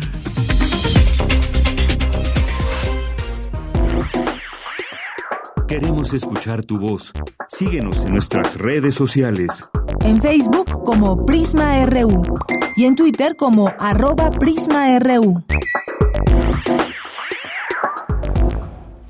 Dos de la tarde con 15 minutos y vamos ahora a platicar de un foro que queremos invitarles porque la Red Universitaria de Cambio Climático, a través del programa de investigación en cambio climático de la UNAM, convoca este primer foro latinoamericano sobre avances y nuevas perspectivas para actuar ante el cambio climático. Eh, importantes los, eh, los temas que se van a abordar, los objetivos. Es una convocatoria que les hacemos y que Laura Janet García García, pasante de la licenciatura en Biología y miembro del Comité de la Red Universitaria de Cambio Climático, nos va a comentar. ¿Qué tal, Laura? Bienvenida, muy buenas tardes. Hola, muy buenas tardes. Eh, espero estés muy bien, estés pasando una buena tarde. Sí. Mm, muchas gracias. Pues sí, adelante, cuéntanos e invítanos a este foro.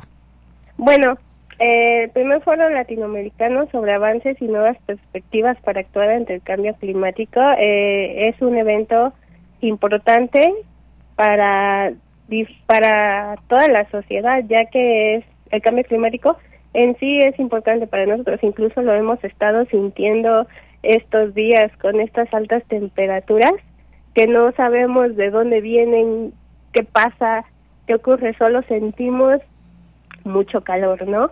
Entonces, este tipo de eventos nos ayudan a entender un poco más qué está ocurriendo. Y, por ejemplo, el evento de Foro Latinoamericano este se va a realizar el 27 de septiembre, como el, mismo nombre lo dice, eh, al ser nivel latinoamericano estamos haciendo invitación no solamente a, a personas de México, sino de otros países que también tienen otra perspectiva totalmente diferente a lo que nosotros en México estamos viviendo respecto al cambio climático. Y de hecho esa es una gran ventaja y la y eh, para poder este conocer aún más y expandir nuestros nuestro conocimiento. De hecho, eh, el 14 de julio se, se cierra la participación, se cierra más bien este la recepción de trabajos. Ya hemos estado recibiendo trabajos incluso de otros países y queremos que la participación sea activa, ya sea aquí y en toda Latinoamérica, ¿no? También eh, el foro está tomando como tema lineal la, los nueve límites planetarios que fueron presentados por Johan Ronström en 2009 del Centro de Resiliencia de Estocolmo, de la Universidad de Estocolmo.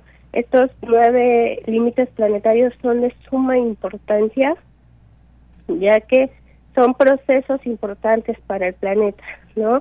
Y esto y estos nueve límites, si alguno de estos procesos es modificado, todos los demás procesos también lo serán. Muy bien, pues Laura Janet, muchas gracias por esta invitación que nos haces. Eh, reflexionar sobre el cambio climático, sin duda, hoy en día es muy importante. De repente queremos hacer como que no pasa nada o de pronto, pues ahí es el cambio climático y algo tendremos que hacer en un futuro y no, se tiene que hacer desde el presente. Hay varios temas, estaba leyendo aquí su convocatoria muy interesantes, no solamente, a ver, sí, el cambio climático, pero desde dónde o qué otros temas. Estaba leyendo acidificación de los océanos, destrucción de la capa de ozono, ciclos biogeoquímicos, eh, consumo de agua dulce y ciclo hidrológico global, el cambio de uso de suelo, pérdida de la integridad de la biosfera, eh, carga de aerosoles atmosféricos, contaminación química y liberación de entidades novedosas. El cambio climático es tan amplio que nos lleva a hablar de muchos temas en específico, por ejemplo, cómo la tala de árboles afecta eh, precisamente al tema del cambio climático, los aerosoles que de pronto decimos, ay, bueno, no pasa nada, los usamos y estamos dañando la capa de ozono. En fin, todos estos temas se van a abordar. ¿Cuál es el objetivo principal, digamos, para quienes nos escuchan y que además tienen la oportunidad de hacer una ponencia que tú nos decías se cierra la convocatoria hasta el 14 de julio, ya falta menos, el evento es hasta septiembre, pero nos adelantamos precisamente para que tengan este tiempo de abordar algunas de estas temáticas. Bueno, el objetivo es en sí dar a conocer justo estos estas nuevas visiones que tienen estudiantes, que tienen este personas de nivel media superior o de posgrado en sus investigaciones, ya que actualmente tenemos mucha información, pero esa información como va pasando el tiempo deja de deja de darnos este más este puntos para seguir avanzando en cambio climático. Entonces, tomar estas nuevas investigaciones que se están haciendo, por ejemplo, este año por medio de tesis de licenciatura o de posgrado, o incluso eh, la convocatoria la tenemos abierta para chicos de nivel medio superior que se están empezando a formar o les interesó el tema, que vengan y platiquen este sobre estos nueve límites planetarios, conocer todo esto nuevo que se está haciendo, este es uno de los principales objetivos, ¿no? Claro. Bueno, pues ahí dejamos esta invitación para que quienes sean estudiantes de nivel medio superior, superior y posgrado de cualquier nacionalidad latinoamericana, como nos decías, eh, cumplan algunos lineamientos. Ahí está la convocatoria. ¿Dónde la pueden consultar si alguien que nos está escuchando dice yo quiero participar? ¿A dónde lo remitimos? Ah, lo remitimos este, a, la página de REDU, que es la red universitaria de cambio climático. Ahí van a encontrar toda la información sobre el foro, todas las fechas del evento, la recepción del trabajo, la aceptación, la fecha de cuando notificaremos que aceptaron, se aceptó la ponencia, todos los datos y la información de las temáticas. En la página eh, web de la red universitaria de cambio climático. Muy bien, bueno, pues dejamos este dato ahí. Recuerden que tienen que mandar su solicitud máximo hasta el día 14 de julio. Esta ponencia pues debe ser una investigación inédita y de preferencia no haberse presentado en un evento académico anterior de índole internacional. El tiempo de presentación es de 15 minutos y 5 minutos de preguntas para que tengan estos datos, pero todos los detalles ya ahí Laura Janet ya nos hizo el favor de decirnos la página para que puedan entrar y ser parte de este importante momento que estamos viviendo y que mejor que hacerlo en equipo, universitarias, universitarios aquí en Latinoamérica. Muchísimas gracias, Laura Janet García García. Muchísimas gracias y que tengas una excelente tarde. Igualmente tú, hasta luego, buenas tardes. Laura Janet es pasante de la licenciatura en biología y es miembro del comité de la Red Universitaria de Cambio Climático. Continuamos. Prisma RU. Relatamos al mundo. Vamos a pasar ahora a hablar de este siguiente tema y es que el juicio en la Corte Electoral de Brasil que puede inhabilitar políticamente al expresidente Jair Bolsonaro durante ocho años será retomado mañana martes. Esto se anunció hace unos días por parte del presidente del tribunal tres horas después de abrir la sesión y bueno pues vamos a platicar de este tema qué significa que pues se quede inhabilitado y hacia dónde empuja esta, esta investigación. Vamos a hacerlo con la doctora Regina Crespo Fanzoni, investigadora del Centro de Investigaciones sobre América Latina y el Caribe, y entre sus líneas de investigación están política, cultura e identidad y relaciones político-culturales entre México y Brasil. Doctora Regina Crespo, muy buenas tardes, bienvenida a este espacio. Hola, Janira, ¿qué tal? ¿Cómo estás? Un abrazo a ti y, la, y también al auditorio. Muchas gracias. Pues a ver, cuéntenos qué está sucediendo con este polémico expresidente, este juicio en la Corte Electoral de Brasil, hacia dónde puede llevar al expresidente. Bueno, uh, la situación está para los analistas bastante interesante, ¿no? Uh -huh. Porque el, el expresidente ahora está necesitando ponerse buzo, como se dice acá, ¿no? Para a uno, uh -huh. uno nada más de los 16 procesos que tiene en su contra en el ámbito del Tribunal Superior Electoral.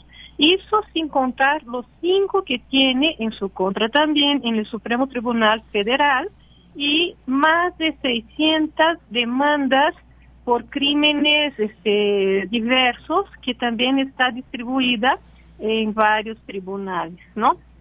Vaya, uh, esta demanda la llevó a cabo uno de los partidos de oposición, el Partido Democrático Trabajista Laboral, para traducirlo, y se centra en el evento que uh, Bolsonaro llevó a cabo en junio de 2022, cuando llamó a todos los embajadores este, extranjeros sediados en Brasilia para darles una una conferencia acerca de la situación electoral brasileña.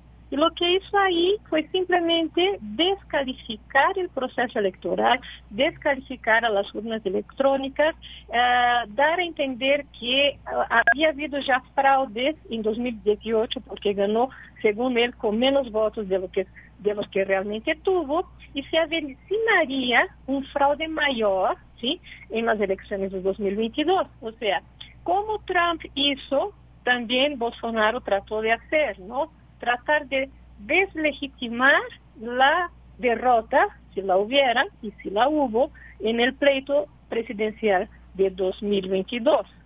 Vayan, llegando los embajadores extranjeros a escuchar tamañas falacias, eso pues escaló no solamente en, a nivel internacional, como también internacional. Y lo que hizo Bolsonaro, además, fue utilizar todas las redes sociales de la presidencia, las emisoras estatales para difundir este evento. Entonces, a partir de ahí, lo que hace este partido es decir que Bolsonaro, pues, incurrió en un crimen electoral por el cual tiene que pagar. Y lo que se pide en este caso es la imposibilidad de elegirse, de, pleitear, ocupar otra vez un puesto político y el, plazo máximo para eso son ocho años. Uh, la, la, cosa interesante también es que además de, esta, de este evento, se logró que el tribunal aceptara como prueba una especie de minuta de un posible golpe de Estado que se encontró en la casa del ex ministro de la Justicia del gobierno Bolsonaro y que todos habrán de recordar, ¿no? Este, los eventos trágicos y horribles que sucedieron el 8 de enero en Brasil, a ocho días de que Lula había empezado su uh, periodo como presidente de Brasil, ¿no? La, el intento de desestabilización del, del régimen, la búsqueda por este, un estado de sitio que afortunadamente no se dio por la mano dura y hábil a la vez del presidente y de su ministro de Justicia, pero esta minuta sí logró ser incorporada también a estas pruebas, con la idea de que, bueno, ¿qué trató de hacer Bolsonaro desde junio de 2022? Tratar justamente de insuflar a sus este, simpatizantes, a una parte de la población que podría votar por él, en primer lugar, a votar por él. Y en segundo lugar, desestabilizar el país en el caso de que no ganara. Uh. Así es, sí, pues todo esto, recordar todas estas pugnas y demás, el tribunal comenzó pues a juzgarlo también por estos ataques proferidos contra el sistema de votación electrónica de Brasil durante una reunión con embajadores en julio de 2022, tres meses antes de ser derrotado en las urnas por Luis Ignacio Lula da Silva. Así que algo que pide la fiscalía es que el exmandatario se ha declarado inelegible debido a este abuso de poder político y uso indebido de los medios de comunicación. Es que sabemos de esta lucha política fue muy intensa en su momento con esta, eh, pues con este contendiente Luis Ignacio Lula da Silva que ahora es eh, presidente, pero siempre importante, eh, importante no dejar pasar lo que ha sucedido en algún momento, los intentos que hubo y que esto tiene que ver, por supuesto, con la con la justicia y que quede todo esto aclarado, doctora. Exactamente, ¿no? Y es importante este, considerar que entre los crímenes por los cuales podrá venir a ser juzgado, pero también el tema de la correlación de fuerzas políticas es muy problemático todavía en Brasil. Hay todavía mucha eh, división interna ¿no? entre la población y principalmente hay un Congreso absolutamente reaccionario.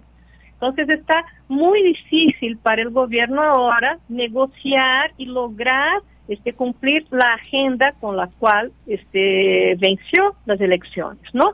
Pero todo eso sí tiene que ver con la posibilidad de que Bolsonaro finalmente pues sea acusado, este, condenado y lo ideal para que la democracia en Brasil realmente saliera de este estado problemático de incertidumbre era que fuera arrestado. Por, por ejemplo, el crimen que cometió durante la pandemia, que llevó a que más de 700 mil personas murieran en Brasil, ¿sí? lo que no hubiera sucedido si tuviera este habido si hubiera habido una política constante correcta de este salud pública y de vacunación o sea ahora como Bolsonaro que pasó 28 años como diputado ¿sí? y tenía fuero más los cuatro años de presidente también ahora no tiene fuero entonces, muchos de los de las acusaciones en su contra van a caer en la justicia común. Y entonces vamos a ver si ahí este sector que también es bastante reaccionario, este estamental dentro de la sociedad brasileña, pues se pone a juzgar las situaciones con la neutralidad de vida y evitar que la política este, interfiera en sus decisiones. Pero eso está por verse. Está por verse, pues sí, este abuso de poder. Hay los distintos medios de comunicación, muchos hablan de que se acerca a la inhabilitación y pues estos em, problemas ahora que enfrenta con la justicia. Esto de alguna manera hay esa posibilidad o no de que pueda de que pueda llegar a la cárcel. Digo, el, mundo, como decimos, da muchas vueltas. ¿Puede enfrentar la justicia en ese sentido eh, tras las rejas, doctora? Yo quisiera que sí, porque sería lo justo, ¿no? Independientemente de mi obvia antipatía por este señor, ¿no? Que ya expresé varias veces en tu programa, pero es una cuestión de hecho de justicia y de aplicación, ¿sí? De las herramientas de la justicia, ¿no? Como debe de ser. La cuestión, Janira, que yo insisto que es muy problemática, es que los daños que hizo Bolsonaro al abrir la caja de Pandora en Brasil, ¿no? Y hacer que la gente hiciera gala de su reaccionarismo, de sus prejuicios y todo lo demás, trasciende a este líder quizás medio carismático y se impone con una fuerza política muy fuerte. Lo interesante es que, por ejemplo, los sectores evangélicos que le dieron 70% de sus votos están muy callados ahora. No hay el proselitismo de antes. Los pastores que estaban todo el tiempo este, alabando a Bolsonaro están callados. Y la gente que es más pobre y si la gran mayoría de los evangelistas son de las clases más este, pobres de la población, están percibiendo que la economía está mejorando, que los programas sociales sí le benefician. Entonces eso, por supuesto, a un mediano plazo quizás va a quitar un poco de esta fuerza de la extrema derecha bolsonarista dentro de la sociedad. Pero también te digo, es algo que está por verse algo que estará por verse sin duda este seguimiento que se le da mañana a ver qué, qué sucede. Se habla también incluso eh, doctora bueno hay que recordar él se fue un tiempo a Estados Unidos justamente un poco ese temor y demás. Y aunque fuera inhabilitado se habla de que Bolsonaro podría conservar un rol digamos de liderazgo en la derecha brasileña este ultraderechista que perdió además hay que recordarlo eh, pues una diferencia no tan no tan amplia. Qué, qué liderazgo sigue teniendo allá en Brasil doctora? Mira, yo estuve, estuve justamente eh, evaluando con algunos compañeros que son este, científicos políticos y sí, este, su papel es importante todavía, pero ya hay sectores de la derecha que están pensando que necesitan una, un vocabulario menos radical, que es necesario tratar de concertar, este, buscar consensos, no hacer una, una oposición este, total y absoluta a la izquierda.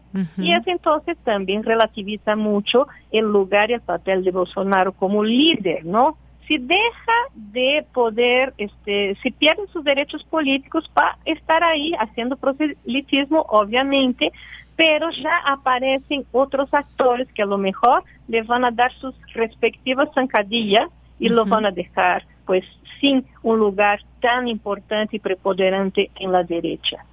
Bien, bueno, pues sí, todos estos movimientos que se van dando, quién le va dando la espalda en este caso, cómo lo ve la propia, la propia derecha en su país y esto que nos menciona también de los grupos religiosos, importante también interpretar estos silencios de pronto. Pues muchísimas gracias, doctora, como siempre, por su análisis, por estar presente en este, en estos temas que usted conoce mucho y que nos deja aquí la posibilidad de comprenderlos más ampliamente. Muchas gracias. No, gracias a ti. Siempre este, me encanta participar con, contigo y su equipo que es brillante en la construcción de esta agenda del noticiero. Muchas gracias, doctora. Le mando un abrazo y hasta pronto. Hasta pronto, gracias. Gracias a la doctora Regina Crespo Fanzoni, investigadora del Centro de Investigaciones sobre América Latina y el Caribe, y entre sus líneas de investigación están política, cultura e identidad y relaciones político-culturales entre México y Brasil, y que por supuesto ahorita, ahora me acordé también, hay un evento que queremos invitarles, que eh, pues aquí, a ver, déjenme, les digo estos pormenores para que puedan participar también o puedan seguirlo, porque pues hay un ciclo de mesas de debate, las elecciones en América Latina 2023, el caso Guatemala, eh, donde participa el doctor Carlos Salvador Ordóñez Mazariegos de la UACM, Fernando Girón, analista independiente, la doctora Eva Leticia Orduña del CIALC y la moderación a cargo del doctor José Francisco Mejía Flores del CIALC UNAM. Este junio 27, mañana a las 12 del día en el auditorio Leopoldo Sea, en la Torre 2 de Humanidades, en el tercer piso de Ciudad Universitaria. La transmisión será también por Facebook Live y YouTube en el canal del CIALC UNAM. Y bueno, pues ahí les dejamos esta invitación que también pueden encontrar en nuestras redes sociales y seguir analizando todos estos temas que son, en este caso, también de nuestra región. Continuamos.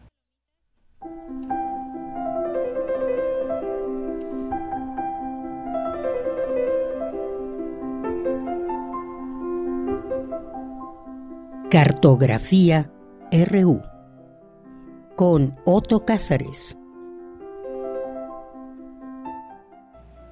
Bien, pues ya está Otto Cázares, ya aquí nos acompaña vía telefónica como cada lunes en este espacio para hablarnos de su cartografía. El día de hoy, Mobilis Inmóvil. ¿Qué tal, Otto? ¿Cómo estás? Mira, te abrazo fuerte, fuerte.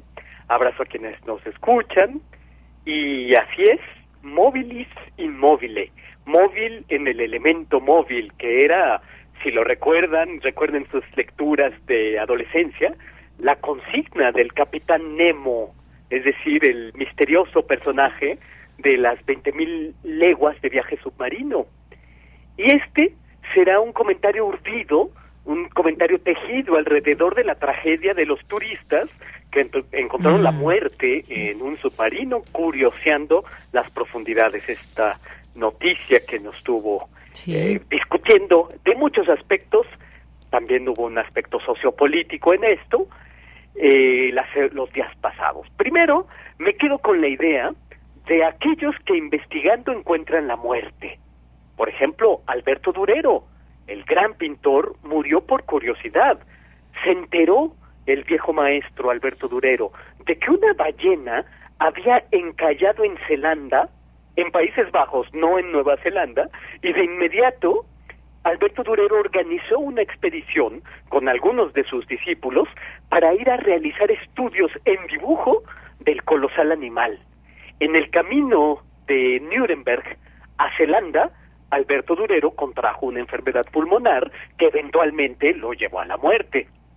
O está el caso del pintor que también era investigador de la naturaleza, científico interesado en la óptica, de nombre Pietro Testa.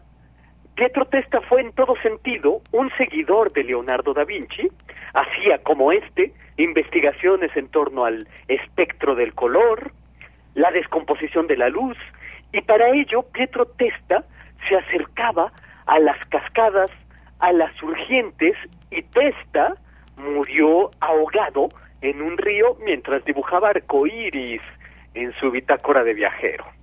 Los casos son innumerables y seguramente en casa que nos, nos escuchan ya están pensando en otros nombres de investigadores que investigando hayan encontrado la muerte, pero para dar una tesitura distinta a este comentario hay un personaje literario de Stanisław Lem de nombre Reginald Gulliver, ya su nombre está lleno de eh, alusiones, que eh, murió mientras le estaba enseñando a hablar inglés a unas bacterias en un cuento de título La Erúntica.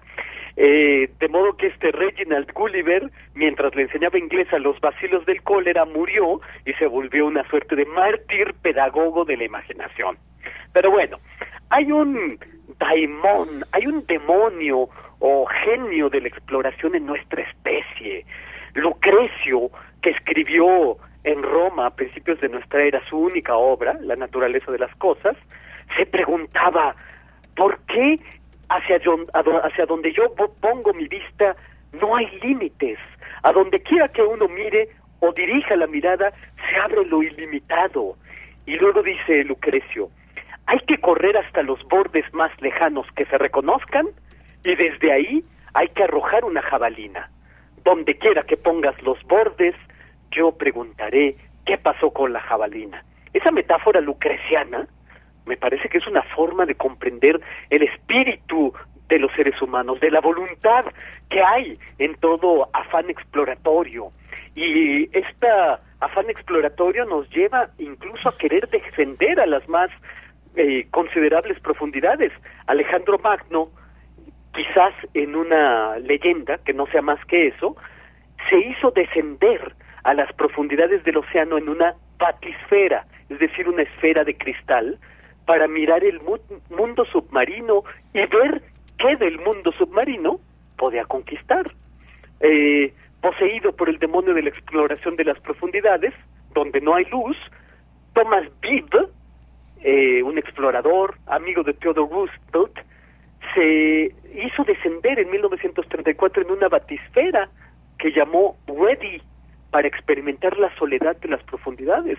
Bibb decía que al descender experimentaba la soledad parecida a los que llegan por primera vez a la Luna o a Venus para ver el mundo marítimo a través de ventanas de cuarzo.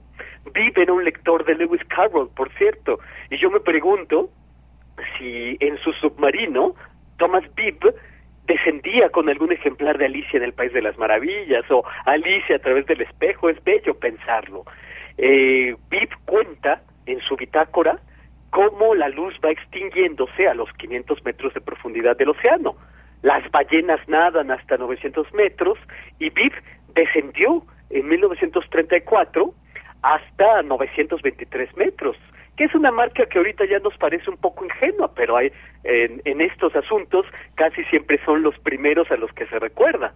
Bibb atestiguó el mundo marítimo, los monstruos marinos, los monstruos luminiscentes, a 10.910 metros, eh, lo cual es bastante, bastante considerable. Eh, quizás el afán de descender eh, a las profundidades del mar habita también en otros personajes. Ahí está el relato de Joseph Roth, Leviatán.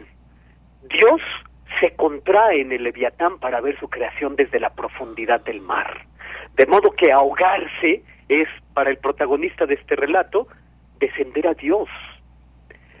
Veinte mil leguas de viaje submarino fue una novela de Julio Verne publicada en 1870. Ahí un grupo de personas naufragan naufraga el comandante Pierre Aronnax, naufraga Conciel y naufraga también el arponero Ned Land. Y estos náufragos son salvados por el lomo de un submarino, el Nautilus, que es una suerte de submarino, pero también castillo flotante, bajo las órdenes del desencantado capitán Nemo. Eh, sabemos cuando nos adentramos a las páginas de Julio Verde que este submarino, el Nautilus, fue construido por el capitán Nemo, y así lo dice él, para hacer la guerra a los buques de guerra. Y el Nautilus es un hotel con biblioteca muy grande, tiene una pinacoteca, ah, lleva el capitán Nemo ahí Leonardo da Vinci, lleva eh, lleva una colección de pintura ahí dentro. Y ah, también en el Nautilus, el capitán Nemo tiene un órgano, recuerden esto, el capitán Nemo era dado a los achaques de melancolía, y estos achaques de la melancolía se, quita, se los quitaba tocando Mozart, Rossini, Beethoven en un gran órgano. Interpretaba este gran órgano, así lo dice Julio Verne, con manos psíquicas. ¿Qué significa tener manos psíquicas? Pues probablemente un pianista pueda decírnoslo. Tocaba el órgano entonces el capitán Nemo en las profundidades del mar y al tocar su órgano decía ser un Orfeo y estar tan muerto como los náufragos de otras embarcaciones. Nemo significa nadie. Y fíjense en esto, el Nautilus contaba con unos grandes ventanales para poder avistar el océano, de modo que los náufragos huéspedes por diez meses en el Nautilus podían ver medusas, calamares gigantes, podían ver todo el ejército acuático, arañas marinas, eh, podían ver barcos desamparados que habían ido a pique y Nemo cuando los ve dice cuántas veces hemos naufragado. Pueden ver reinos de coral, esponjas marinas, ciudades y bosques sumergidos en las profundidades del océano, ven templos sumergidos también, ven el templo de el templo de Hércules, ven ballenas, cachalotes, en fin, bloques de hielo gigantescos. Para el capitán Nemo, el mar es un infinito viviente, la belleza de la inmensidad. Y hay algo, en el Nautilus, todos, todos, todos los objetos, desde la vajilla hasta los relojes, las máquinas, llevan inscrita la divisa móvilis inmóvil, móvil en el elemento móvil. El capitán Nemo, al enseñar todo esto a los náufragos a los que ha salvado, les dice que después de haber visto esto que han visto, es imposible poder regresar a la superficie. Él les revela el secreto del océano al costo de su propia existencia. A mí me parece que quizás algo así ocurrió con los turistas de esta empresa, del Ocean Gate, que quisieron descender a ver los restos del Titanic. En 20.000 leguas de viaje submarino, los huéspedes prisioneros de Nemo, no dejaban de ser prisioneros, escapan, sí escapan, aprovechando el maelstrom, aprovechando un remolino, porque esto es el consejo de supervivencia literaria y oceánica, cortesía de, de Julio Verde, pero también de Rafael Argullol, de cortesía de los pescadores que lo han sabido desde siempre. Si te engulle un remolino en el mar, relájate, déjate engullir por el remolino. No luches contra el remolino, esa es la peor idea, porque luchando terminarás exhausto y te ahogarás en tu propia lucha. Déjate engullir, porque al llegar al centro, el remolino mismo te expulsará. Y bueno, estas son algunas metáforas urdidas a través a, partir de la tragedia de estos turistas. Eh, no saben con qué afán regresé yo a las páginas de Julio Verne para recordar muchos de estos aspectos de 20.000 leguas de viaje submarino y recordar al capitán Nemo y a el misterio que envuelve. Eso es lo que yo tengo que decir este lunes 26 de junio de 2023. Bien, Otto, pues como siempre, muchísimas gracias. Gracias por esta cartografía de hoy, esta temática que sin duda nos dejó con, con muchas cuestiones ahí encontradas. Muchas gracias. Hasta muy pronto, querida Deyanira, y hasta el próximo lunes a nuestros radioescuchas. Claro que sí. Un abrazo, Otto. Hasta luego. Un abrazo. Continuamos. Cultura RU. Bien, nos vamos ahora a Cultura con Tamara Quirós. Como siempre es un gusto saludarles a través de estas frecuencias universitarias. Esta tarde tenemos una colaboración. Nuestra compañera Frida Saldívar tuvo la oportunidad de conversar con la autora, traductora y crítica Cristina Rivera Garza, quien recientemente estuvo en nuestro país para presentar su libro Me llamo cuerpo que no está, editado por Lumen, una publicación que reúne por primera vez la poesía de esta escritora mexicana, autora de otros libros como El invencible verano de Liliana y Autobiografía de del algodón. Les invito a conocer otro lado de Cristina Rivera Garza a través de la charla que tuvo con Frida Saldívar. Muchísimas gracias por darnos la oportunidad y el espacio. Yo quisiera preguntarte en qué momento llegó la poesía a ti, ya que, bueno, de forma publicada desde el 98 a finales de los 90, comenzaste este, esta publicación, escritura de la poesía, ¿no? Y en este libro que recientemente se está publicando, pues es una compilación de tu poesía. Entonces, ¿Cómo fue ese acercamiento personal a este género que sé que también compartías de forma este como cómplice, ¿no? Con tu hermana. Fíjate que tengo que decirte que yo lo primero que publiqué en la vida fue poesía. Antes de, sacar eh, mi libro de cuentos La guerra no importa, que eso salió en 1991, antes de eso gané el concurso de poesía de punto, punto de partida. Y ahí, este, eh, pues ya se lo publican en, la revista. Ese mismo año el segundo lugar lo ganó Juan Carlos Bautista, un poeta al que yo admiro mucho, el autor del Cantar del Marrakech. Y, este, y, bueno, desde entonces somos amigos. Pero eh, no solo primero publiqué poesía, sino eh, como lectora, creo que siempre he estado muy cerca de, de libros de poesía. Una experiencia que te puedo contar es que en mi secundaria yo estaba en el taller de taquimecanografía y uno de los proyectos finales consistía en transcribir un libro, algo. Y yo escogí, porque estaba en la casa, un volumen de la poesía de, de López Velarde, de Ramón López Velarde. Entonces transcribí muchos de sus poemas. Y lo único que te puedo decir es que ojalá se me haya pegado algo, ojalá que realmente tenga una influencia de, López Velarde, pero pues eh, transcribir y traducir son, son tareas de una lectura muy, muy peculiar, muy minuciosa, ¿no? Y yo creo que está en el origen de mi interés por la escritura, está definitivamente este, como un estado de alerta respecto a la, a la poesía como tal y los temas van de, de, diversos ángulos, ¿no? Abrimos, por ejemplo, desde una cuestión médica, por ejemplo, hasta temas de la mujer, justamente. Y bueno, en tu carrera tú has sido también muy crítica en tus, en tus obras hacia lo que llamamos el Estado-Nación, ¿no? Ahí Yasnaya Aguilar, por ejemplo, lingüista mexicana, nos hacía en, una, en un taller, por ejemplo, que su definición de Estado-Nación es una sopa o un bote de pintura donde no se entienden porque están muy juntos, muy mezclados el patriarcado, el capitalismo, ¿no? Y la cuestión también colonial, racial. Así es. Entonces, en este compilado, ¿qué temas están presentes? También está esa crítica presente, yo creo que sin duda, pero háblanos de Sí, sí, sí. A, a, mí lo que me ha llamado mucho la atención de, este, de esta reunión de textos me encanta que se llama Poesía Reunida. Es como que los invitaron a todos estos libros a una fiesta y cada uno, claro, surgió en un momento muy distinto. Son libros que he ido publicando a lo largo de los años en editoriales independientes que fueron generando pues el tipo de, conversación ¿no? eh, que, usualmente sucede cuando hay estas publicaciones. ¿no?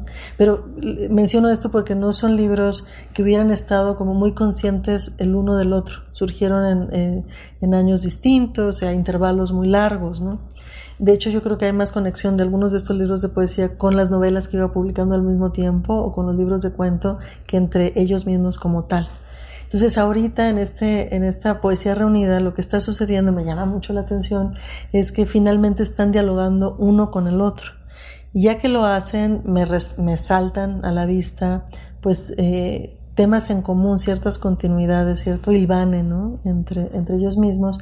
Está desde el título la palabra cuerpo y la pregunta sobre cómo nos volvemos cuerpo, ¿no? cómo habitamos en los cuerpos que decimos que son nuestros, cómo nos volvemos género. Yo creo que esas son preguntas como originarias en todo mi trabajo. Hace rato estaba recordando con alguien más que este, mi tesis de licenciatura fue tesis, una tesis de sociología sobre la participación de las mujeres en los movimientos urbanos populares en la Ciudad de México, por ejemplo. ¿no?